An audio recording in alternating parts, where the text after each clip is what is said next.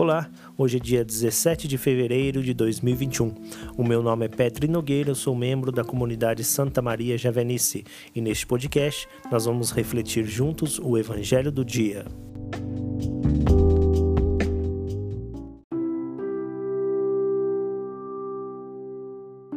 O evangelho de hoje está no livro de Mateus, capítulo 6, versículos de 1 a 6 e 16 a 18.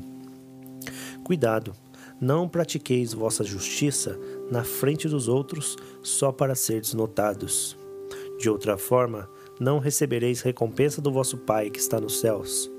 Por isso, quando deres esmola, não mandes tocar a trombeta diante de ti, como fazem os hipócritas nas sinagogas e nas ruas, para serem elogiados pelos outros.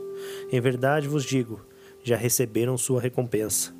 Tu, porém, quando deres esmola, não saiba tua mão esquerda o que faz a direita, de modo que tua esmola fique escondida. E o teu pai, que vê no escondido, te dará recompensa. Quando orardes, não sejais como os hipócritas, que gostam de orar nas sinagogas e nas esquinas das praças, em posição de serem vistos pelos outros. Em verdade, vos digo, já receberam a sua recompensa. Tu, porém, quando orares, entra no teu quarto, fecha a porta e ora ao teu pai que está no escondido. E o teu pai, que vê no escondido, te dará recompensa. Quando jejuardes, não fiqueis de rosto triste como os hipócritas. Eles desfiguram o rosto, para figurar aos outros que estão jejuando.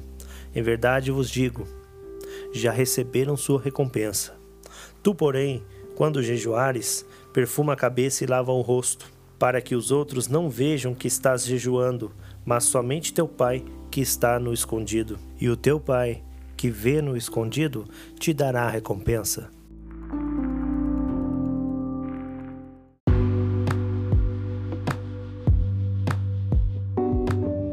Essa reflexão é uma colaboração da nossa irmã Nayara Alves.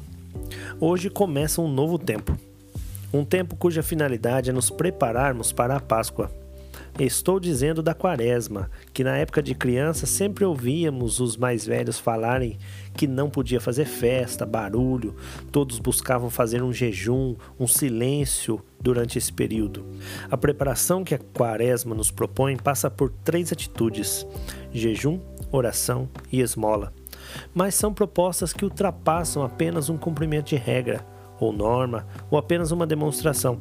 E isso o evangelho que acabamos de ouvir deixa bem claro: a denúncia de fazer algo para ser notado.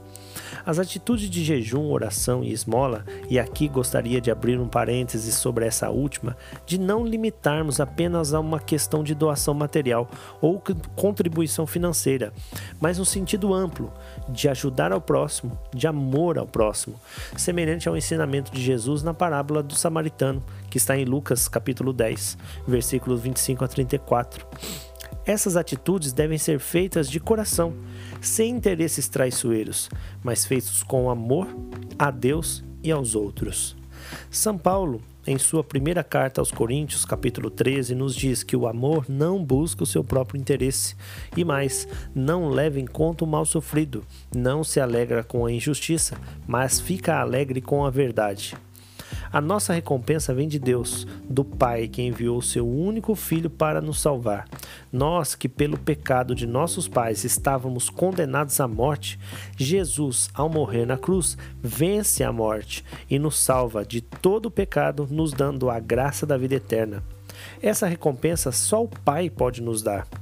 Então, para que buscar as recompensas dos homens que não são eternas, que acabam, que não têm valor de salvação, que não têm valor de eternidade? Busquemos agradar a Deus, a obedecer a Deus e não aos homens. Essa obediência passa pela vivência da fé, viver Sua palavra, assim como o próprio Jesus diz em seu Evangelho em Mateus 7, capítulo, 20, capítulo 7, versículo 24. Quem ouve as minhas palavras e as põe em prática é como um homem sensato. Essa é a grande proposta da Quaresma, nos voltarmos para Deus. Ele é o centro de nossa vida. que a Virgem Maria interceda a Deus por nós, para que assim como ela, possamos também fazer a vontade de Deus, vivendo a sua palavra em nossa vida. Louvado seja o nosso Senhor Jesus Cristo, para sempre seja louvado. Queridos irmãos e irmãs, vamos fazer uma proposta de vida nova nessa quaresma que se inicia, com o objetivo de crescer na fé e nos aproximarmos de Deus. Obrigado pelo seu tempo e que Deus abençoe o seu dia.